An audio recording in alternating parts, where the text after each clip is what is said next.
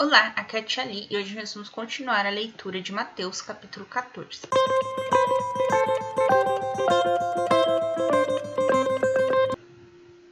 Bem-vindos aos Novenáticos Kids e hoje nós vamos ler parte 2 do Evangelho de Mateus, capítulo 14. Estamos em nome do Pai, do Filho e do Espírito Santo. Amém. Santo anjo do Senhor, meu zeloso guardador se a ti me confiastes a piedade divina, sempre me rege, guarde, governe e ilumine. Amém. Leitura do livro de Mateus, capítulo 14, a partir do versículo 13. Primeira multiplicação dos pães. A essa notícia, Jesus partiu dali numa barca para se retirar a um lugar deserto, mas o povo soube e a multidão das cidades o seguiu a pé. Que notícia, né? Então, no episódio passado, a gente falava que Jesus, é, os discípulos de João Batista foram contar para Jesus que João Batista tinha morrido. Então, a partir desta notícia, né, de que João Batista morreu, Jesus quis ir para um lugar deserto, né, para si, para rezar, né? Mas a multidão soube e foi atrás dele. Quando desembarcou, vendo Jesus esta numerosa multidão, moveu-se de compaixão para ela e curou seus doentes. Caía a tarde, agrupados em volta dele. Os discípulos disseram: Este lugar é deserto e a hora é avançada. Despede esta gente para que vá comprar víveres na aldeia, para que vá comprar comida na aldeia. Jesus, porém, respondeu: Não é necessário, dar-lhe vós mesmos de comer. Mas, disseram eles, nós não temos mais que cinco pães e dois peixes. Trazemos, disse-lhes. Mandou então a multidão assentar-se na relva. Na relva é aquela parte da graminha bem baixinha, bem baixinha. Tomou os cinco pães e os dois peixes, e elevando os olhos ao céu, abençoou-os. Partindo e seguindo os pães, deu aos seus discípulos, que o distribuíram ao povo. Todos comeram e ficaram satisfeitos. E dos pedaços que sobraram, recolheram doze cestos cheios. Ora, Aqueles que ali estavam foram aproximadamente cinco mil homens, sem contar as mulheres e as crianças. Então, aqui é. Os discípulos preocupados com, meu, cinco mil homens, mais as mulheres, mais as crianças, todos ali. E, tipo, já tá bem avançado, assim. Então, a gente imagina, assim, que já tava ali no pôr do sol, né? Vai fechar tudo, Manda esse povo para a aldeia para comprar o que comer, senão eles vão morrer de fome aqui. E Jesus fala: Nós mesmos vamos dar a eles o que comer. Porque Jesus é o pão da vida. Então Jesus providenciou para eles o alimento. Só que nem um milagre, nem uma cura se faz sem um esforço então ele pergunta aos discípulos o que os discípulos têm. E os discípulos falam que eles só têm cinco pães e dois peixes. Só isso que tem. Jesus diz: então traz. Então eles fazem esta ação de levar os cinco pães e os dois peixes para Cristo. Tá, mas ele ia aumentar 5 mil pessoas. Multiplicando aí 10 mil pessoas. Ele ia aumentar 10 mil pessoas e quem faz o esforço é os discípulos. Os discípulos aqui, eles estão fazendo as figuras de sacerdotes, eles estão fazendo a figura de pastores, de hospedeiros, que têm por missão cuidar daquele povo. Então, o padre, né, o, o pastor, quando ele tem essa missão de cuidar, né, daquele povo, daquela igreja que lhe fora confiado, ele leva os pedidos do povo a Jesus. Ele passa a ser um grande intercessor, assim como foram os discípulos. Então vai lá, cinco pães e dois peixes. Jesus multiplica de forma que dá para alimentar 5 mil, 10 mil, 12 mil pessoas que tivessem ali e ainda voltam. 12 cestos cheios.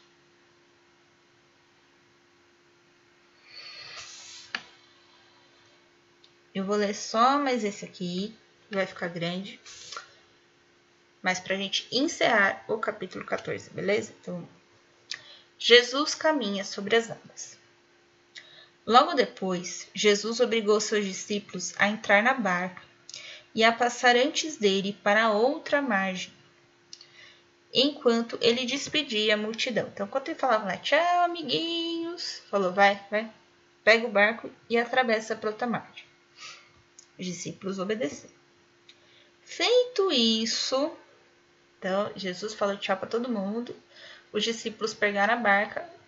Feito isso, Jesus subiu a montanha para orar na solidão. Então, desde o começo, ele queria orar na solidão, né? Porque o seu primo João Batista tinha morrido. Então, desde o começo, ele queria orar lá no, em cima da montanha, quietinho, sozinho. E chegando à noite, estava lá sozinho. Ele continuou lá sozinho na montanha rezando. Versículo 24. Entretanto, já boa distante da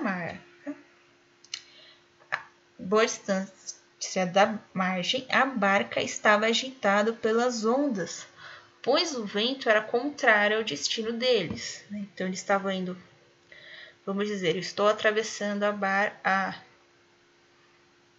para o leste do lago e o vento vem oeste, né? Então, aquilo vai produzindo ondas, né? E aí fica difícil de navegar.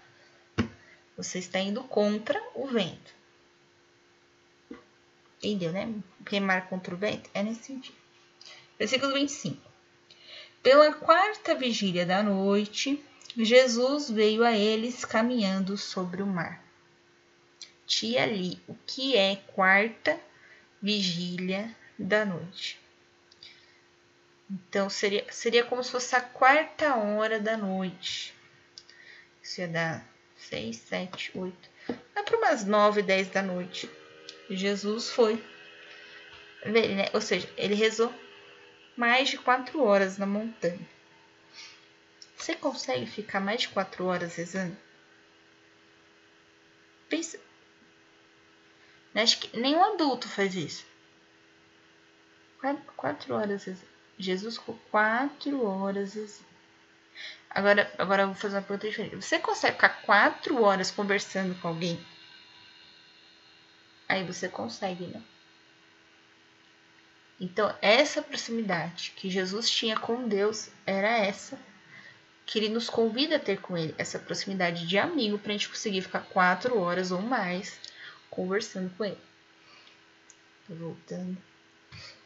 A tia, a tia viaja muito na história, né? Então vamos voltando. Versículo 26. Ah, pela quarta vigília da noite, Jesus veio a eles caminhando sobre o mar. Versículo 26. Quando os discípulos o perceberam caminhando sobre as águas, ficaram com medo. É o fantasma, disseram eles soltando gritos de terror. Ai meu Deus, um fantasma! Mas Jesus logo lhes disse: Tranquilizai-vos. Sou eu, não tenhais medo. Pedro tomou a palavra e falou: Senhor, se és tu, manda-me ir sobre as águas até junto de vós. Ele disse-lhe: Vem. Pedro saiu da barca e caminhava sobre as águas ao encontro de Jesus. Mas, redobrando a violência do vento, lembra que o vento estava ao contrário?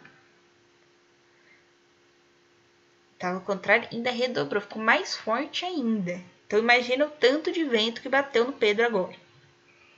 Né? sei se vocês já pegaram aquela chuva que vira o guarda-chuva contrário. Bem por aí o vento.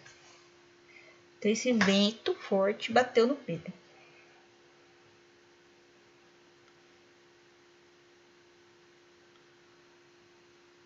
E aí Pedro teve medo e, começando a afundar, gritou: Senhor, salva-me. No mesmo instante, Jesus estendeu-lhe a mão, segurou-lhe e disse: Então, ou seja, a distância entre Pedro e Jesus nessa hora era muito pequena, um braço. Jesus segurou-lhe e disse-lhe: Homem de pouca fé, por que duvidaste? Aqui Pedro duvidou dele mesmo, primeiramente dele, o Pedro, que ele ia conseguir andar na água com aquele vento todo. Ele teve medo daquele vento.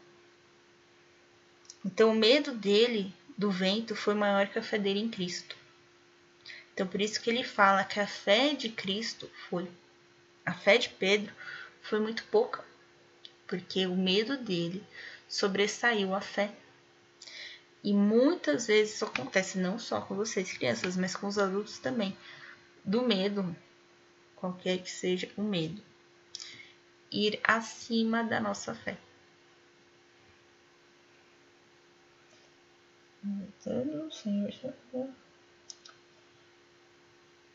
Apenas tinham subido para a barca e o vento parou. Pronto, acabou, acabou o vento.